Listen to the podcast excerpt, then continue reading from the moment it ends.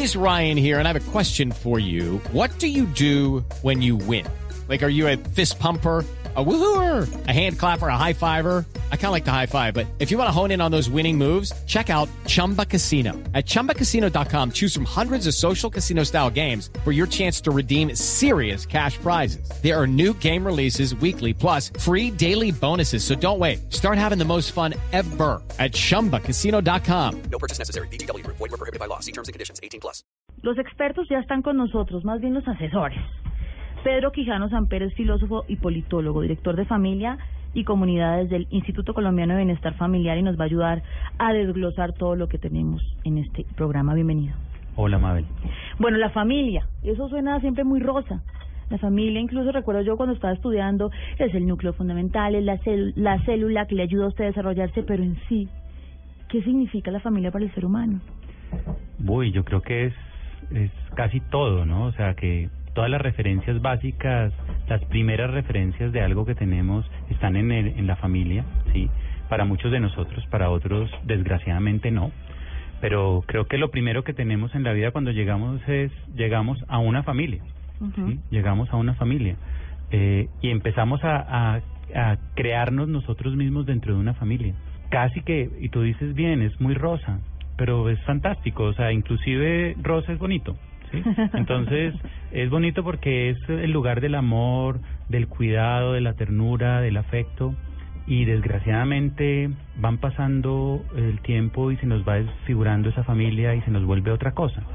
Entonces siempre hay que repensar la familia, porque es tan primario, tan básico que a veces se nos olvida y lo perdemos de vista. Bueno, familias, uno de un tiempo para acá ha escuchado a los expertos sociales hablar de familias disfuncionales, el cambio del rol de la familia, eh, ya no es papá, mamá, como dijo hace un instante Mari Carmen, sino que hay otras formas de organizarse a puerta cerrada. Usted, en esa experiencia en ICBF, ¿qué tanto, tanto tipo de familias ha encontrado? ¿Sabes qué es lo más maravilloso en el ICBF frente a familias? Que nunca nos preguntamos cómo se configura una familia, mm. porque cualquier forma de familia que se autodenomine familia es para nosotros importante. ¿Quiénes son los miembros? ¿Sí? ¿Cómo se articulan? ¿Sí? Personas que se aman, personas que se quieren, personas que conviven. Eso es lo importante para nosotros. Y no y, y ya cómo se configuran, si es la célula fundamental de la sociedad. Todo eso se lo dejamos a otras instancias del, del Estado y del gobierno que lo piensen. Nosotros lo fundamental es que atendemos a las personas, llegamos y trabajamos con ellas. Eso es lo más lindo del instituto y es que realmente nosotros estamos trabajando con las personas y con los núcleos familiares, inclusive porque a veces se nos pierden de vista que hay núcleos familiares en todos los territorios eh, indígenas, todas las comunidades indígenas, ¿sí? Todos los grupos étnicos, porque familias y comunidades trabajan también con los grupos étnicos, con estas familias campesinas, con las familias indígenas, ¿sí? Con las familias raizales, con las familias rom, ¿sí? Y eso es una maravilla, esa diversidad, esa multiplicidad, esos colores, ¿sí? Fantástico, ¿sí? Y eso no es tan visible dentro del instituto. Fíjate que siempre al instituto se le asocia con otras con otras formas de atención, la primera infancia, la protección y familias es muy importante dentro de nuestra eh, sociedad. Sí, pero ahondando un poquito más, Pedro, sobre eso, influye un poco sé que no no no va más allá de cómo se configura la familia, pero cómo se configura la familia influye un poco en, en cómo se estructura entonces la sociedad. O sea, es diferente mamá, papá, a abuelitos, hijos. Por supuesto. Ajá. Por supuesto. Y, y fíjate tú que ahí es exactamente lo que estamos haciendo nosotros. Evidentemente nuestros programas sí van a, a las familias y es distinto el abordaje cuando son eh, mamá, abuela, tía, primo, sí y abuelito que mamá, papá, hijo, sí. Pero igual, de todas maneras, la reflexión dentro de la familia, sí, que hacemos es con todos estos miembros, ¿sí? Y, y los lazos de amor y los vínculos y los afectos. Yo creo que ahí David puede hablar mucho más que yo, que realmente es la persona que conoce y nos ha orientado en muchos de estos procesos, y, eh, y también Diana. Pero creo que ese es uno de los elementos fundamentales que nosotros estamos haciendo en este momento, y es, estamos teniendo en cuenta esa diversidad, esa multiplicidad de formas de, de eh, aproximarse los unos seres a los otros, porque además de todo, también son familias los que no tienen hijos. Sí, aquí eh, dos, una pareja, sí, también es familia. Entonces ahí también tenemos que tener una aproximación a, a esas diversidades y a esas formas de familia que están, pues, que son parte de nuestra realidad, ¿no? ¿Y cómo fortalecemos ese vínculo? ¿Cómo fortalecemos esos lazos? Ese es el tema de hoy en Generaciones Blue. Hacemos una pausa, regresamos con nuestros otros invitados para que nos empiecen a dar las claves para lograr consolidar la familia y saber qué es ese vínculo con, con lo esencial de nuestra vida. Volvemos. Gracias por todos sus comentarios en las redes sociales. Aquí estamos y nos encanta que nos escriban, que compartan con nosotros estos temas, que pregunten, que sugieran sobre también temáticas que quieren que abordemos en este espacio de ICBF y Blue Radio. Bien, se unen a nuestra mesa de conversación David Rodríguez Vela, él es terapeuta familiar y también está con nosotros Diana Sarmiento. Ella es psicóloga y subdirectora de eh, familia, también del Instituto Colombiano de Bienestar Familiar. Yo, después del jalón de oreja y, ori- y orientación de hay tantas formas de familia y no nos interesa cómo están constituidas, sino lo que significa como tal eh, el hecho de pertenecer a un lugar y a una familia. Sí quiero preguntarles a ustedes, e inicio con David, eh, ¿qué le provee al ser humano en la familia? Sea cual sea, mamá, papá, sin hijos, ¿qué busca uno en ese núcleo? ¿Qué es lo que haya un ser humano en una familia? Lo primero que hay es un lugar. Cuando el bebé se gesta, la primera conciencia que tiene no es de sí mismo, sino de ese todo que es uno con la mamá.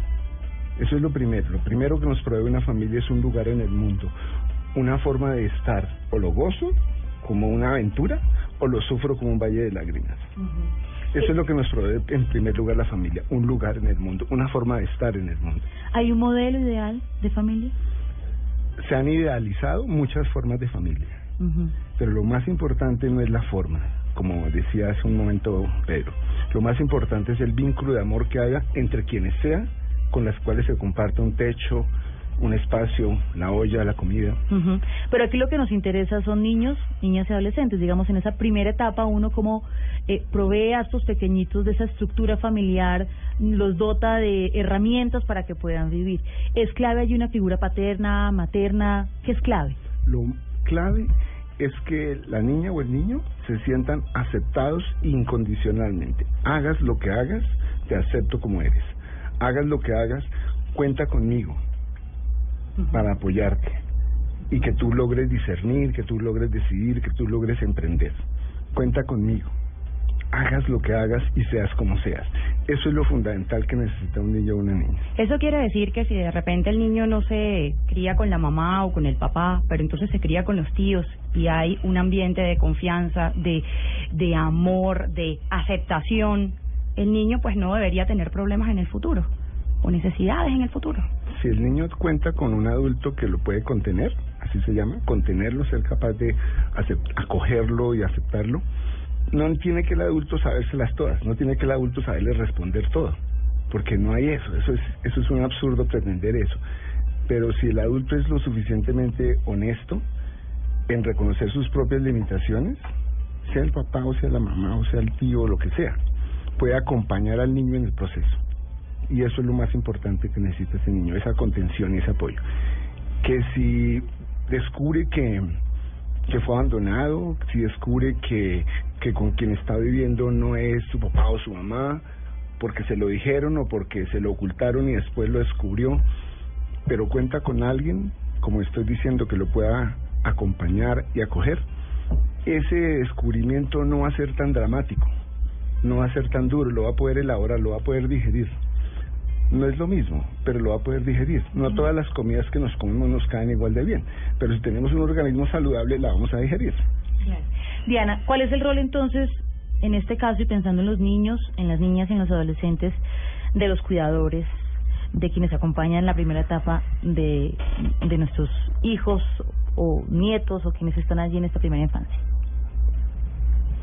Pensaba ahorita mientras hablaban y es en el sentido de lo colectivo, cómo la familia es ese primer escenario donde nos empezamos a relacionar y, y empezamos a pensar en un bien común, empezamos a pensar en el otro y empezamos a pensar en metas conjuntas, empezamos a tener proyecto de vida como familia, no como individuo. Entonces el poder formar esos lazos y ese respeto y esos límites con el otro, cómo nos relacionamos, seguramente serán las bases de cómo salimos a relacionarnos en nuestros otros escenarios laborales, educativos, etcétera. Pero hay responsabilidades concretas.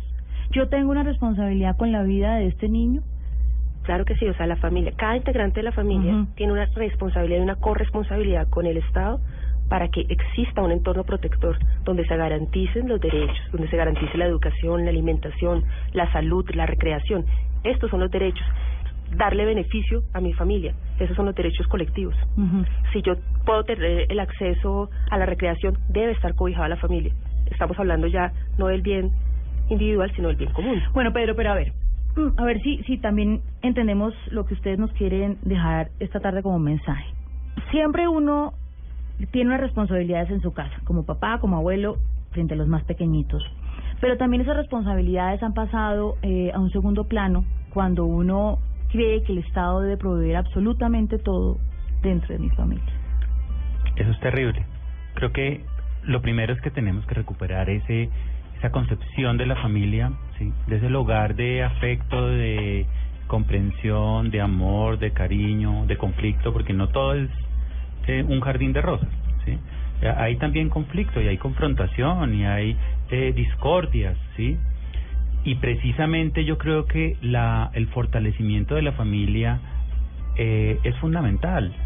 Yo creo que el Estado debería darle las herramientas a la familia para que la familia se valga por sí misma. Creería yo que hemos cometido quizás un error y de ser eh, un Estado paternalista frente a la familia, en donde ya le decimos, eh, usted no tiene trabajo, venga, le damos trabajo. Usted no tiene casa, venga, le damos casa. Usted no tiene eh, herramientas, venga, le damos herramientas. Entonces aquí vamos seguramente a hablar de cosas muy complejas como las trampas de la pobreza, la desigualdad, la inequidad y en efecto tenemos que llegar allí, ¿sí? Y tenemos que llegar allí y ver qué es lo que está pasando en algunos núcleos de la sociedad en donde realmente no tienen esas herramientas básicas para salir adelante por sí mismos. Y eso es lo que tenemos que fortalecer. Ahí es donde está la responsabilidad del Estado más fuerte. Lo otro es la corresponsabilidad de las personas que hacen parte del núcleo familiar, que es donde yo creo que eh, tenemos que hacer un trabajo también muy potente, ¿sí? Porque creo que eso eh, fue eh, ocurriendo que los estados, no solamente Colombia, sino muchos estados, acabamos haciendo a personas incapaces para valerse por sí mismas con una serie de subsidios, sí, con una serie de eh, dádivas que le damos, sí, casi que les estamos diciendo que son incapaces, sí, y eso no es verdad. Yo creo que hay que recuperar ese escenario donde los seres humanos valen por lo que son y que pueden salir adelante si nosotros damos las suficientes herramientas para que ellos se valgan por sí mismos. Pero entonces, desde el punto de vista pragmático, práctico, ¿cuáles son esas herramientas? ¿Cuál es el ejemplo de cómo ayudar entonces a una familia correctamente desde el Estado? Bueno, cuando nosotros hablamos de reconocer primero sus fortalezas, partimos de cómo la familia tiene unas competencias y esas deben ser fortalecidas para poder llevarlas a solucionar con ellas cualquier conflicto, cualquier situación. O sea, es allí donde empezamos a apropiarnos de lo que las familias tienen como recursos. ¿Qué recursos?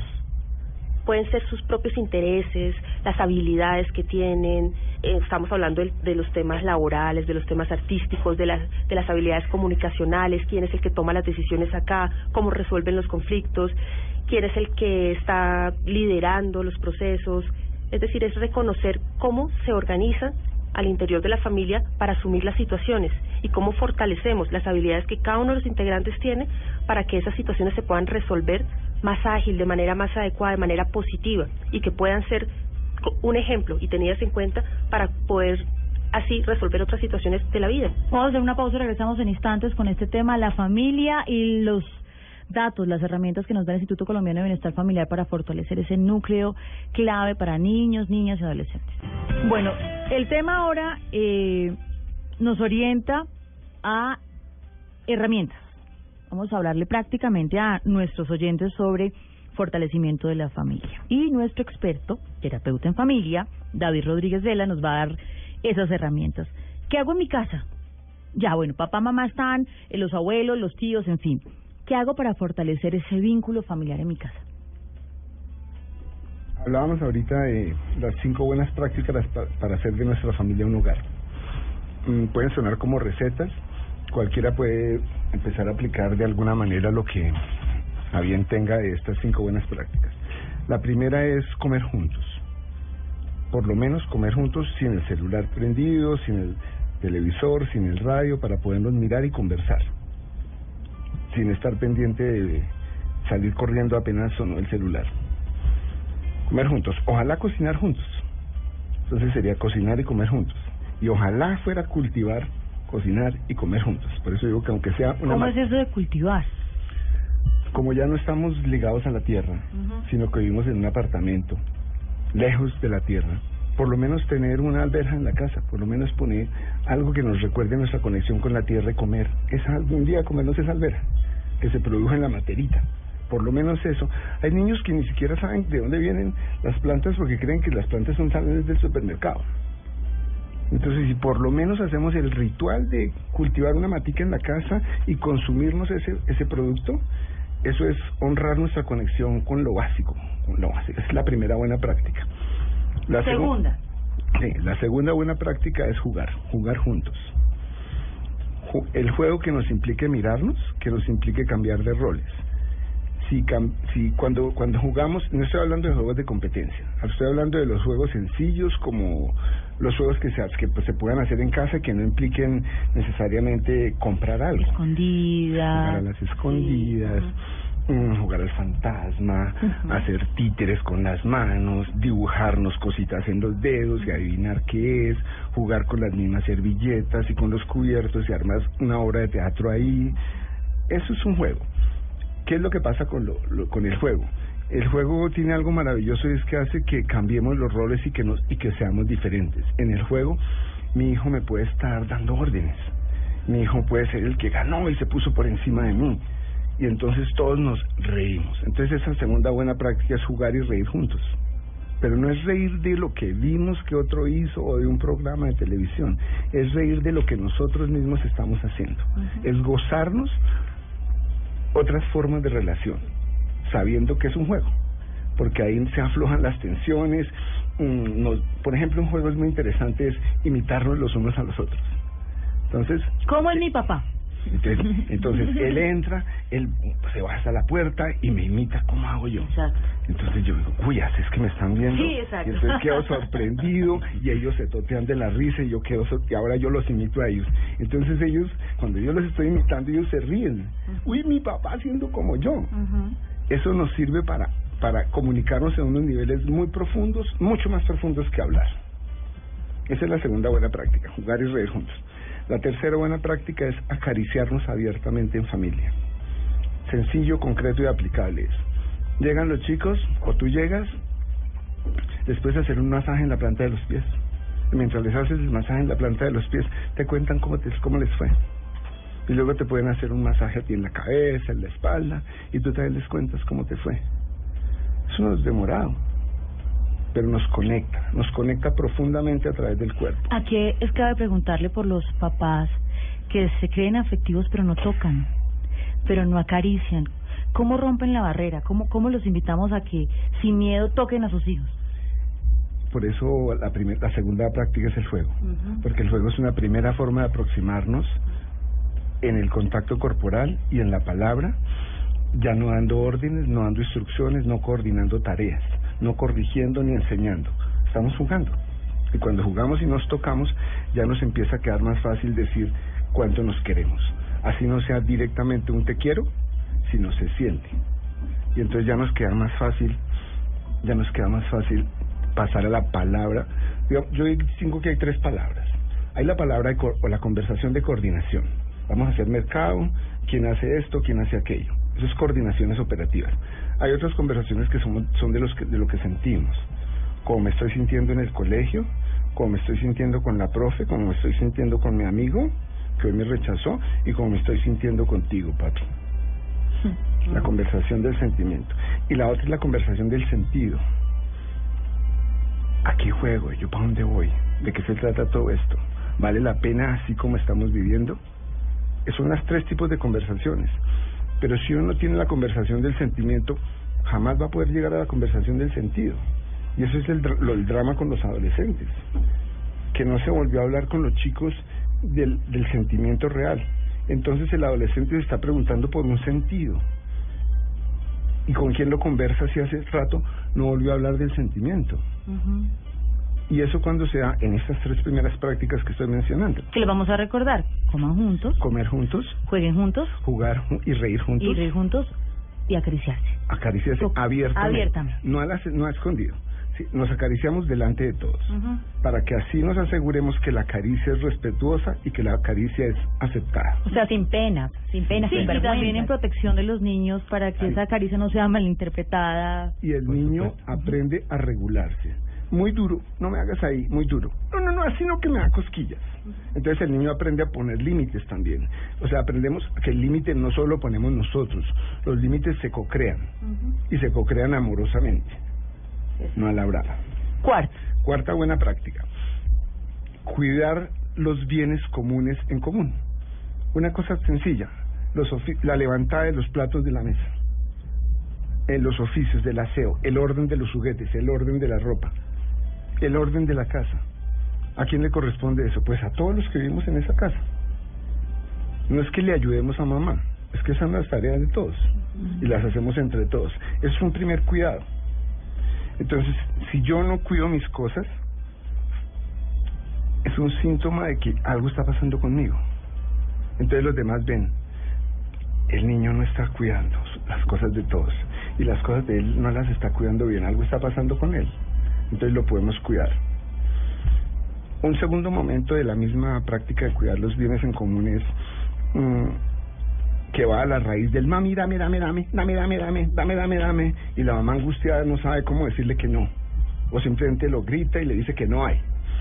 Pero cuando los niños empiezan a tomar más conciencia de cómo es la economía familiar, no para que ellos se hagan responsables de la economía familiar, sino para que se hagan conscientes y empiecen a aportar al sentido de lo común desde sus capacidades.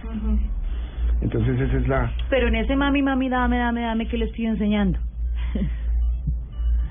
todo tiene un valor y mamá y papá no pueden darte todo. correcto. Y que y que y que lo que pido es fruto del trabajo. Esa relación de causa-efecto es importantísimo que la aprendan en la práctica.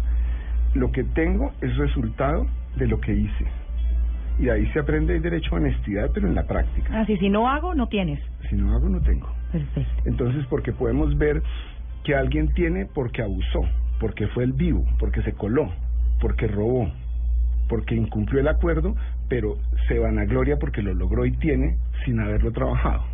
Entonces, si el niño aprende eso en casa, en, en lo concreto, automáticamente tiene criterios para ser solidario afuera de casa. Mm. No es criterios, tiene la sensibilidad que no se forma con una clase de teoría de valores. Porque lo aprendió en el sentido de Yo no hago trampa en la calle. Yo, claro, porque yo lo aprendí en mi casa. Así de sencillo. llevando el plato, lavando el plato, ordenando su ropa. Claro. Quinto, La quinta tiene que ver con el futuro. Eh, Y es agradecer, celebrar y proyectar. Agradecer es agradecer lo que hay, agradecer lo que tengo, agradecer la vida, agradecer la familia que tengo, agradecer lo que hay. O sea, es un enfoque positivo, lo que hay. Celebrar. Celebramos los cumpleaños. Cuando celebramos los cumpleaños, estamos celebrando no que nos volvimos viejos, estamos celebrando todo lo que logramos con ese nuevo año que tenemos. Celebramos mm, los acontecimientos, no solamente el, del, del año, sino de, de los viajes. Celebramos que pasaste el año. Celebramos que ya eres capaz de ir más allá, que emprendiste un pequeño negocio, que te rebuscaste algo. Entonces lo celebramos. Cuando nosotros agradecemos y celebramos, podemos proyectar en común. O sea, ¿a dónde queremos estar el año próximo? ¿A dónde queremos estar en cinco años? Y ese es el momento en el cual la familia hace proyecto común. Y lo siente de verdad, porque nace de las prácticas cotidianas. O sea que definitivamente es bueno celebrar, celebrar y celebrar. Sí, no, absolutamente todo en la vida al lado de dar gracias. Yo quiero preguntarle por eh, lo que pues empezó a manejarse hace algún tiempo en nuestras sociedades, es entender que son el modelo de familia papá-mamá cambió, eh, ahora es mamá con hijos, papá con hijos, en fin. Cuando son estas familias denominadas disfuncionales, donde no está el papá, donde no está la mamá, eh, sino que otros cumplen esos roles, ¿yo cómo puedo fortalecer, por ejemplo, mamá soltera? ¿Cómo puedo fortalecer todos estos vínculos con mi hijo único? Si hay herida y si te duele estar así, si esa mamá está así y le duele, lo primero es sanar ese dolor. Porque si no lo sana, va a hablar por la herida, respirar por la herida, así no evite palabras hirientes sobre la persona con la cual siente la herida. Necesita sanar la herida. Una cosa es compartir que estoy herida y otra cosa es asumir la sanación de la herida. Los niños se dan cuenta. Entonces, lo mejor es ser honesto. Es decir, esto me duele, no lo he sanado. Pero no necesitas convertir al hijo en el confidente o en el terapeuta y descargarle todo eso. Es como compartir dónde estoy, pero no toda la elaboración de lo que te está pasando en la tripa y en el corazón y en la cabeza. ¿Sí? Eso se queda para tu terapeuta, para tus amigos, para otras personas con las cuales te desahogues y te ayuden a digerirlo. El chico simplemente le cuentas qué está pasando contigo y que todavía no puedes superar ese dolor o esa rabia. Y seguramente él va a decir una frase, una mirada, y esa mirada, esa frase te va a ayudar. Mucho más que lo que te puede ayudar un terapeuta. Mabel hablaba de hijo único también. Y me llama la atención porque siempre uno dice familia y piensa en papá, mamá, un montón de hijos, los abuelitos, la fiesta en la casa, el asado. Pero ¿qué pasa con una familia con un solo hijo? ¿Cómo se forma a ese ser que vive solo con papá y mamá y no tiene hermanos? Yo veo que no hay que armar un lío con eso. Sí, no hay que armar un lío Esa es la realidad de muchos de nosotros, Sí. ¿no? Entre otras. Sí, sí, es una nueva realidad. Ellos podrían pensar, ¿y ustedes cómo hacían cuando eran ocho? ¿Tenían que rifar el puesto en la, ca- en la mesa? ¿A qué hora los acariciaban si eran doce? ¿A qué horas hablaban con usted si eran catorce? ¿Sí? Entonces, digamos que los niños solos encuentran amigos que son también hijos solos. Entonces, esos son un parche. Pedro iba a decir algo. Sí, no, es, es el, eh, mi vida cotidiana es con mi hijo que se llama Tomás. Es, la pregunta del otro día fue esa, o sea, ¿y ustedes eran cinco? Sí. Le decía, sí, éramos cinco hermanos, ¿no? ¿Y cómo compartían la vida? ¿Y cómo era que se movían ustedes? Y, no, pues, ¿y es bueno tener hermanos? Yo le decía, sí, es fabuloso. Uy, pero... Y entonces la mamá le pone atención a unos y entonces él se sentía un poquito como eh, eh, vulnerado porque como así que Voy me a van a, compartir voy a a- compartir mi- mis papás que me han puesto la atención todo el tiempo a mí sí entonces yo le decía no pero pues yo le decía bueno mira tienes ventajas nunca has tenido que usar unos zapatos de tu hermano Nunca has tenido que usar sí. la ropa, mi ropa, yo era el tercero, entonces mi ropa era toda heredada, mi eh, bajaba de mi hermano mayor eh, a mí, sí. Mi hermana se ponía la ropa de mi hermano, entonces a mí a veces me heredaba la ropa ya estrujada de mi hermana. O sea, creo que en las en las familias igual se van compensando cosas. En efecto, como dice David, eh, Tomás busca eh, niños, sí, y él tiene una un- una capacidad para hacer amigos que es impresionante, sí. Y él en el parque le dice a los niñitos que hay por ahí, hola, me llamo Tomás, ¿quieres jugar conmigo? Sí. Resuelve sin problema. Resuelve sin problema, o sea, no, es, no, es- no hay lío, no hay ¿Cómo- rollo. cómo? Eso es maravilloso porque muchos papás tienen esa culpa. Está, yo no puedo darle otro hijo, no quiero. ¿Cómo liberarnos de la culpa, David? ¿Cómo vivimos lo que tenemos y ese es el momento que estamos compartiendo? La nueva realidad de las familias colombianas. La culpa es una cosa terrible porque no se puede compartir con nadie. Sí, por lo menos el resentimiento. Propia, por lo menos. menos el resentimiento se comparte. Uno consigue aliados cuando está con rabia con alguien, pero con la culpa, no, la culpa se lleva sola. Yo creo que la culpa es. eh, La culpa es un truco que nos hacemos de pretender cambiar el pasado. Sí, eh, la culpa viene de eso. Quiero cambiar lo que ya no puedo cambiar. Y entonces estamos condenados a ese círculo vicioso. Yo creo que lo que saca la culpa es aceptar que lo que pasó no lo puedo cambiar y en lo que pasó hay una bendición, un regalo y una lección. Lo primero que encontramos es una lección. ¿Qué puedo aprender de eso que pasó o de esa embarrada que hice? ¿Qué puedo aprender hoy? ¿Qué cualidad puedo desarrollar en eso? Hay una bendición y es que lo que pasó me llevó a nuevas situaciones y en esas situaciones en esas situaciones hay una bendición por descubrir. Cuando la encontramos, cuando la encontramos, vemos que es una gran lección lo que pasó. Y lo miramos atrás, o sea, miramos por el espejo retrovisor y decimos, qué interesante lo que pasó porque aprendí y me trajo a este punto. Entonces, en ese momento, eso que pasó doloroso, lo vemos como una lección, como acordémonos cuando perdimos algún examen en el colegio. Hoy nos podemos reír de eso. Y si volvemos a mirar el examen, decimos, hola, pero no era tan difícil. En ese momento me quedó grande, pero qué interesante. Ya aprendí. Sirvió para algo. Oiga, Pedro, y regresando al tema del Instituto Colombiano de Bienestar Familiar, ¿cuáles son los principales problemas de las familias hoy en nuestro país? ¿Con qué temas llegan hasta donde ustedes?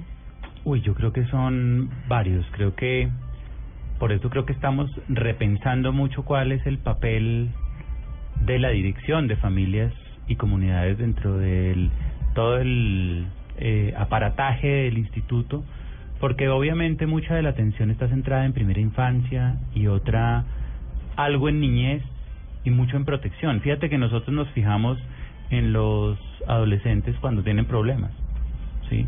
Entonces, muchos de los adolescentes con los que nos, eh, las familias que tú mencionaste como disfuncionales, pues primero yo creo que nuestra filosofía es que ninguna familia es disfuncional. Partimos de ahí, de reconocer que no hay disfuncionalidad dentro de la familia hay conflictos y hay problemas, ¿sí? Y uno de esos, el mayor que yo creo que nosotros identificamos es la violencia intrafamiliar, Mm. ¿sí? Que nos genera que todo lo que nos ha contado David no se haga. O sea, no jugamos juntos, no nos acariciamos, tenemos un miedo a la caricia, pero profundo. O sea, porque además de todo, claro, hay una cantidad de mitos alrededor de la caricia, de que cuándo es caricia y cuándo es abuso sexual. ¿sí? Mm. Y yo creo que precisamente lo que dice David hay que tenerlo muy eh, en cuenta, ¿sí? Los niños reconocen, ¿sí? Reconocen. Y fíjate tú que todos tenemos tal vez algún tipo de pasado en donde muchos de nosotros quizás fuimos abusados y no nos dimos cuenta, ¿sí? Yo personalmente nunca jamás me di cuenta hasta quizás cuando tal vez tenía 40 años ¿sí? que fui abusado. ¿sí? Y nunca jamás me di cuenta. Y me di cuenta cuando en una conversación me dijeron, si a usted lo tocaron de esa manera, fue abusado. ¿sí? ¿Y quién me abusó? El comandante del grupo scout en el que yo estaba. O sea, y es terrible, y además de todo que hoy lo cuente públicamente, pues quizás mi mamá nunca se enteró. ¿sí? Eh, la gente no sabe que el abuso está más cerca de lo que uno cree, ¿sí? Por personas de confianza, ¿sí? Y ahí es donde tenemos que reconstruir muchos de estos vínculos familiares que David ha mencionado, porque son vínculos de confianza, ¿sí? Pero la confianza a veces se malentiende y llegamos a estos eh, tipos de abuso, ¿sí? Que tú me preguntas cuáles son los temas más crudos y que más vemos nosotros, y eso son esos. Yo no te puedo dar en este momento cifras porque no las tengo a la mano, pero sé cuando trabajamos estos temas que hay más eh, eh, violencia intrafamiliar, digamos, víctimas de violencia intrafamiliar que víctimas del conflicto armado. Uy, qué, lamentable. Hacemos, ¿Qué hacemos frente a un escenario de construcción de paz si nosotros no recuperamos el escenario de la familia como un escenario sí de relaciones afectivas, de convivencia, de comprensión, sí y de cocreación, como bien lo dice David. Entonces, yo creo que ahí hay un reto gigantesco del instituto y es tenemos que repensar el escenario en donde creemos que el entorno protector más cercano, que es la familia, sí, no nos brinda las, eh, la seguridad que nosotros estamos eh, pretendiendo que tenga. Eso quiere decir en este momento que nosotros estamos haciendo un viraje muy interesante en el instituto y es qué está pasando con protección, con los niños y niñas que están en protección. Desde familias vamos a hacer un trabajo ingente en acompañar a los niños y las niñas que están en protección, ya sea porque han sido abusados sexualmente, porque están en, en- procesos de restablecimiento de derechos, porque están en responsabilidad penal, ¿sí? Entonces, es ¿qué pasó con esas familias? ¿Sí? ¿Qué hay detrás? ¿Por qué el niño está ahí? ¿Sí? A veces yo siento que castigamos al niño y lo retiramos de la familia, ¿cierto? Cuando lo que no funcionó fue ese vínculo familiar. ¿Sí? Y retiramos al niño de la familia para, para garantizarle sus derechos y resulta que estamos casi que eh, haciendo una revictimización, de ese niño porque además de que ha sido abusado, que fue golpeado, que fue maltratado, lo retiramos de la familia. ¿sí? Entonces ahí hay un gran eh, trabajo que estamos haciendo, que vamos a hacer en el instituto, y es fortalecer esa alianza, ese vínculo interno entre la dirección de familias y protección o primera infancia o niñez que creo que es uno de los escenarios de trabajo más importantes. Nunca jamás vimos la familia eh, como uno de los escenarios eh, propios de nuestra labor en el instituto y hoy lo estamos revisando y repensando. Y te lo digo con claridad, creo que si nosotros queremos que la inversión en primera infancia que se ha hecho, que ha hecho el país, sea sostenible, tenemos que fortalecer esas familias de los niños, ¿sí? De primera infancia.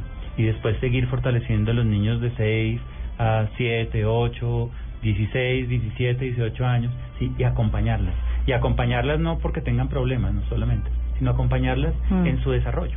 Familias como la suya o la mía, familias que dependen de la responsabilidad de cada uno de sus miembros, no solamente el ICBF, que pues es un invitado diario o, o frecuente en esta mesa de trabajo, sino de quienes integramos ese vínculo. Pausa y regresamos a la parte final de este programa de Generaciones Blue.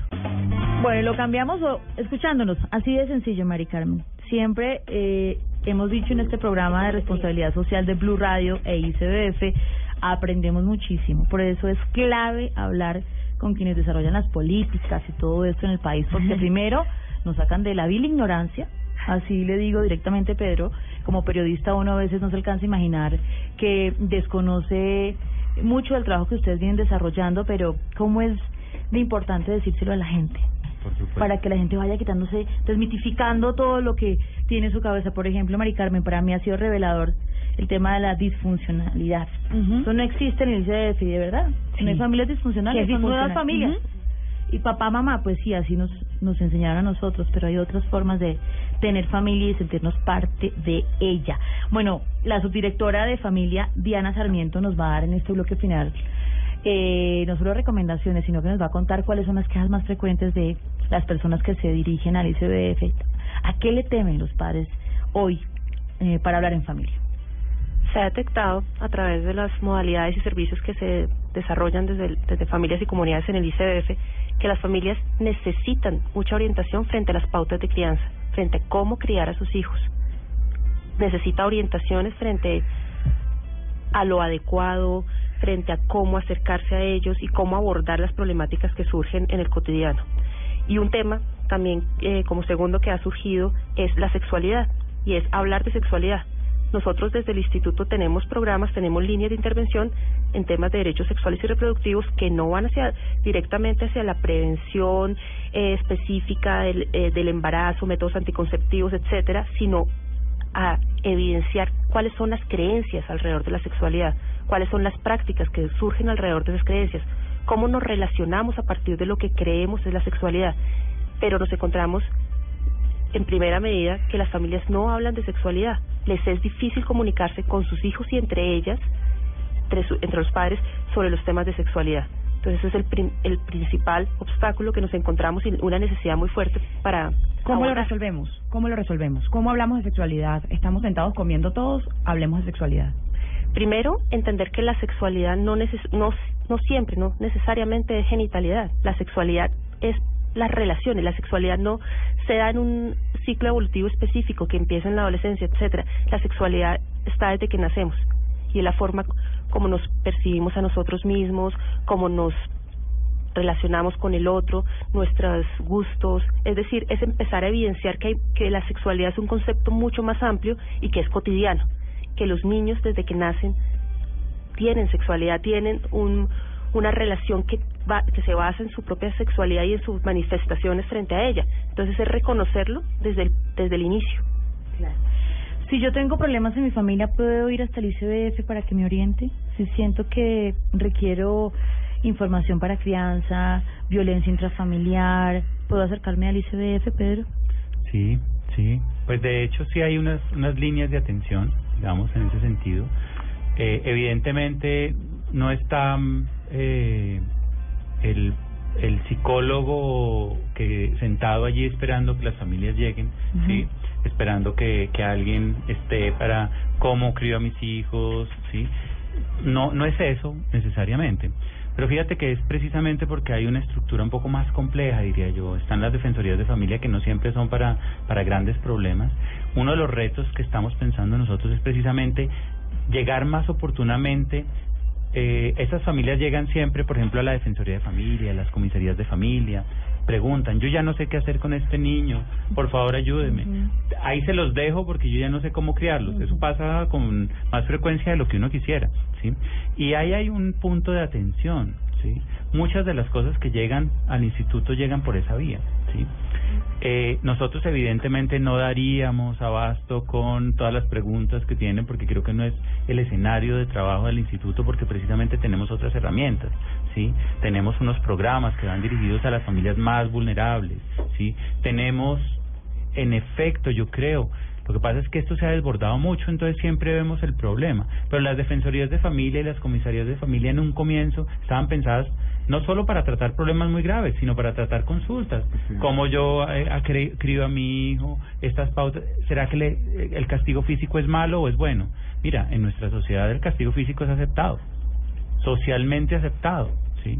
Y desmitificar que el castigo físico, y si yo le pego pasito, a mí me preguntan, ¿y si yo le pego pasito es grave? ¿Sí? Una palmadita es grave, yo entonces hay que entrar también a conciliar ciertas cosas culturales en donde uno no puede entrar tampoco a decir usted no le pegue a su niño si entra en conflicto con la otra persona y además todos uno uno se pone desde una posición de autoridad sino más bien empieza uno a reflexionar y tiene sentido pegarle y pegarle aporta algo sí pero hay muchas consultas de esas que evidentemente si llegan si se hace una fila de personas que quieren atención no vamos a dar abasto sí te lo digo con total franqueza.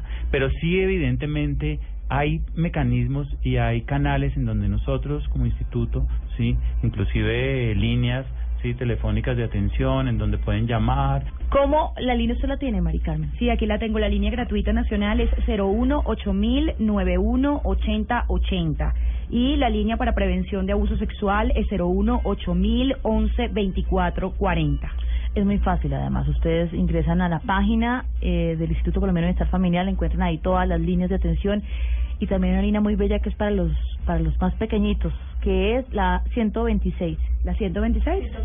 La 106. Para escuchar a los niños también es una línea maravillosa para los más pequeñitos. Nos tenemos que ir y es su responsabilidad, David, hoy que estamos hablando de la familia, que haga el cierre. ¿Cómo les hacemos entender a nuestros oyentes eh, sobre la importancia de pertenecer y de pertenecer a una familia? Me gustaría compartir una clave que, que he encontrado que es como la esencial y que viene bien ahorita para este momento y es muchas personas, papás, mamás, tienen sentimiento de culpa de no estar de no estar haciéndolo bien. Algunos no lo admiten, otros sí lo admiten. Entonces, como la clave sería, si tú quieres lo mejor para tus seres queridos, no necesariamente quererlo hace que lo sepamos. Querer lo mejor para los seres queridos no hace que automáticamente sepamos qué es lo mejor para ellos. Entonces necesitamos aprender. O sea, no tenemos que ponernos la cruz encima de que tenemos que sabernoslas todas. Podemos aprender. ¿De quién podemos aprender? De ellos. Entonces podemos vernos todos como tomados de la mano aprendiendo unos de otros, no exigiéndonos ser perfectos, no pretendiendo que no la hemos embarrado porque la hemos embarrado. Pero justamente como hablamos hace un rato de la culpa, podemos aprender de ello. Y la mejor manera de aprender de ello es aprender con ellos y de ellos. Y ellos seguramente van a reconocer que algo aprendieron de nosotros, seguramente. Y allí vamos, porque es que nadie, a nadie le enseñan a ser papá e hijo, ahí vamos en el camino. Nosotros sí aprendemos aquí en este programa, María. Muchísimo. Todas las semanas. Sí, señor. Nos vamos. Pedro, gracias. muchas gracias a ti Qué, qué gusto conocer los programas del ICDF y que ustedes nos den claves para entender también la importancia de la familia en nuestro país. Gracias, David. Gracias a ustedes. Diana, gracias. Con gusto. Doña Mari Carmen, gracias. Gracias, Mabel. bueno, nos vamos. Así terminamos nuestro programa el día de hoy de Generaciones Blue. 15 de mayo fue el Día de la Familia y quisimos hoy ahondar sobre la importancia de la familia en Colombia, entender las nuevas formas de encontrarnos en ese espacio privado, como siempre decimos aquí, a puertas cerradas, donde se forman eh, los valores, donde se forman los niños, las niñas y adolescentes, donde nos formamos como, como seres humanos, como seres sociales después. Gracias por estar con nosotros y estamos atentos también a todos sus correos electrónicos y a sus mensajes en redes sociales. Hasta dentro de ocho días.